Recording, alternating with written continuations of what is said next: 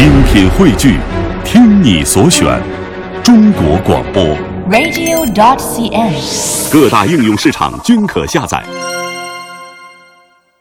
没错，提到黄鹤楼呢，大家都不不会陌生。那黄鹤楼是位于湖北省武汉市长江南岸武昌蛇山峰岭之上，它是国家的五 A 级旅游景区，同时呢也享有“天下江山第一楼”以及“天下绝景”的美称。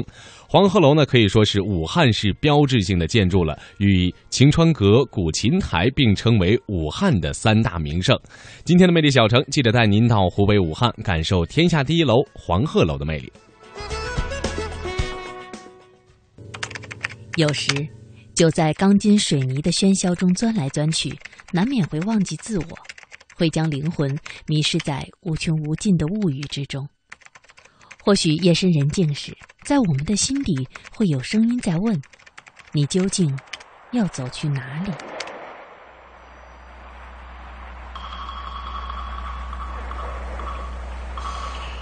千百年前，薄雾时分。一位风尘仆仆的旅客在奔腾的江水之畔停住了脚步，四周逐一注视，登上了江边一座雄伟的建筑。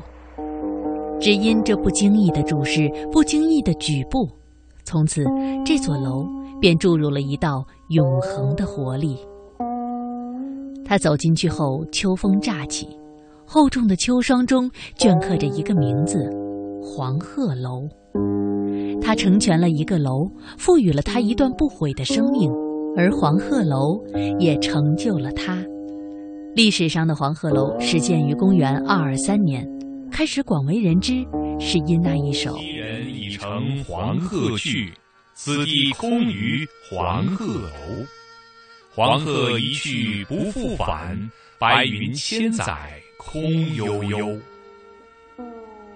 警戒文传在这里得到了最好的印证，而这首诗正是出自于前面那位行者崔颢。带着高处不胜寒的寂寞，怀着相关何处是的迷惑，他走进了这和他的生命相依相指的建筑。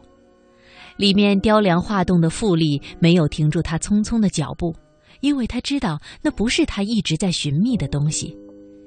仅仅是轻轻的一瞥，他已走过。片刻后，登上楼顶，苍茫雄阔的江汉大地使他的目光久久为之停住。鸟瞰江面，四周烟雾迷离，在萧索的韵味中带着一丝苍凉的壮美，带给他几分沉重的诗意。伫立了良久，注视了良久，他随手题下那首诗：晴川历历汉阳树。芳草萋萋鹦鹉洲，日暮乡关何处是？烟波江上使人愁。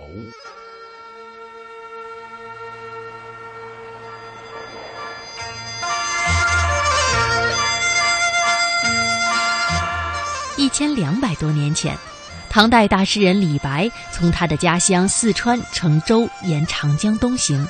抵达三楚重镇汉口，登临长江南岸的黄鹤楼，但见龟蛇二山隔江对峙，气象森严，长江之水烟波浩渺，滚滚东流。李白胸中诗情激荡，正欲借酒高歌，忽然眼前一亮，就看见雕梁画壁之上崔颢题的那一首诗：“昔人已乘黄鹤去。”此地空余黄鹤楼。李白一见此诗，即刻拍案叫绝。他苦苦思索了半天，也想不出比崔颢的这首《黄鹤楼》更好的诗句，于是只留下了一首打油诗：“一拳捣碎黄鹤楼，一脚踢翻鹦鹉洲。眼前有景道不得，崔颢题诗在上头。”而此后呢，李白还曾经根据崔颢的这首《黄鹤楼》写了另外一首：“凤凰台上凤凰游，凤去台空江自流。吴宫花草埋幽径，晋代衣冠成古丘。三山半落青天外，二水中分白鹭洲。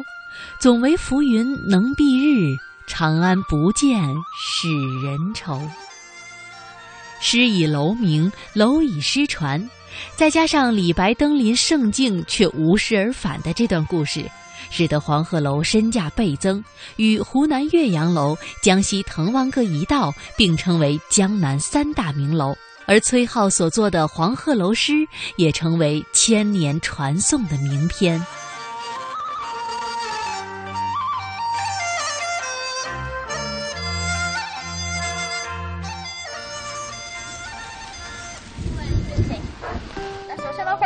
到黄鹤楼游览观光，我是黄鹤楼景区讲解员，我是一周。黄鹤楼呢是全国首批五 A 级旅游景区，占地面积有四十一点七公顷，它是由大大小小六千年之后，黄鹤楼经历了数建数毁，依然伫立在长江边。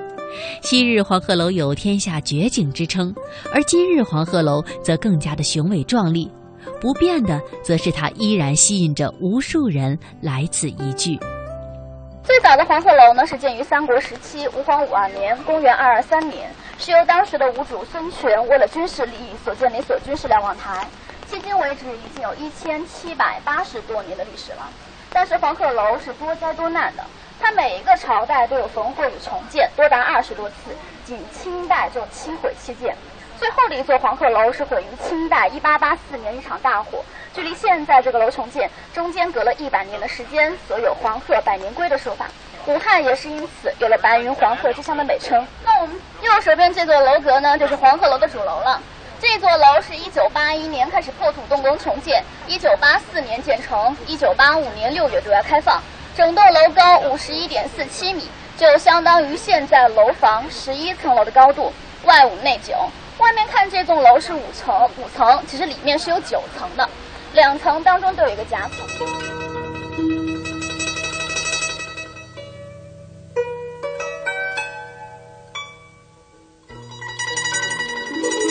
周城西南隅有黄鹤楼者，途经云：“废尾登仙，常驾黄鹤返西于此，遂以名楼。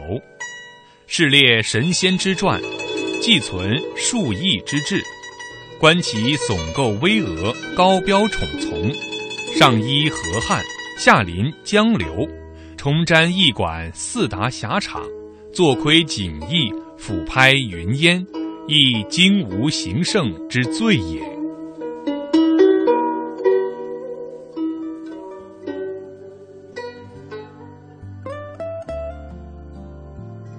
严伯里的《黄鹤楼记》当中呢提到，周城的西南方有一座黄鹤楼。途经当中说，废尾成仙，曾经乘坐着黄鹤飞回到这里休息，所以用黄鹤来命名这座楼。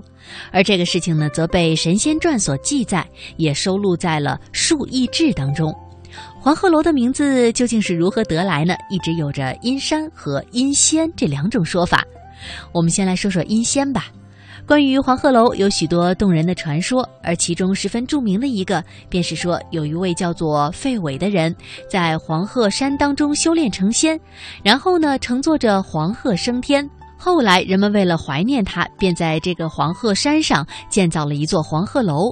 而崔颢的诗呢，则是与此有关。黄鹤楼的原址是在湖北武昌蛇山黄鹤矶头，而由此呢，也流传开了他的另外一个传说。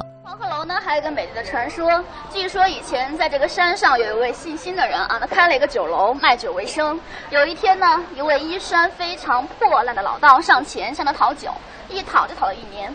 一年之后呢，老道向辛氏辞行，就说道：“我整日饮酒，无以为酬，幸有一鹤为戒，希望可以聊表谢意。”说完，就在地上捡了一块橘皮，在墙上画了只鹤，对他说：“只要你拍手相招，这个鹤呢便会下来翩翩起舞，万年酒客助兴。”说完呢，这位老道就走了。那心事自然将信将疑，于是拍手一试，果然这个鹤是应声而下，翩翩起舞。舞完之后呢，回到了墙上。消息传出去，自然就会引起轰动，引起各界过来参观饮酒。新市的生意呢，越来越红火。直到十年后的一天，老道又回到新市面前，对他说：“你这十年来所赚的钱，够偿还我当年欠你的酒钱吗？”新市这十年确实大赚了一笔，连忙向这位老者道谢。老者就拿出一管玉笛，吹了首美妙的旋律，这个鹤便从墙上下来，带着老人一起飞走了。先是为了感激老人与这只鹤，便在原址上建了一座楼，这个楼就是黄鹤楼了。之所以是一只黄颜色的鹤，是由老道在地上捡橘皮画的，橘皮是黄颜色的，所以画出来鹤自然就黄色了。这黄鹤楼因先德们的传说典故，从魏晋南北朝的时候流传下来的。当然了，仅仅是个故事而已啊，并不真实。黄鹤楼真正得名呢，还是因地得名的。以前这里呢，名为黄鹄矶。鹄是燕雀安知鸿鹄之志的鹄，一个告字旁加个鸟字。但在古代的时候呢，胡跟鹤是个同义字，它可以相互通用，一个通假字。黄鹤楼是道教建筑，鹤自古便是仙风道骨的表率，所以久而久之就被人们叫成了黄鹤楼了。黄湖之上建的楼呢是黄湖楼，胡跟鹤同义便是黄鹤楼了。黄鹤楼里面呢是没有鹤的，这个世界上也没有黄鹤这种动物，只有黑白两色，没有黄色。历代的考证都认为。黄鹤楼的名字是因为它建在了黄湖山上而取名的。古代的“湖”与“鹤”二字一音之转，互为通用，所以又叫做黄鹤楼。因山得名的说法为黄鹤楼奠定了地理学的基石，而因仙得名的说法却是令赏楼者插上了纵横八极的想象翅膀，满足了人们的求美情志和精神超越的需求。两种说法各具功能，以往并行不悖，相得益彰。相信以后也将是彼此照应，共存与永久。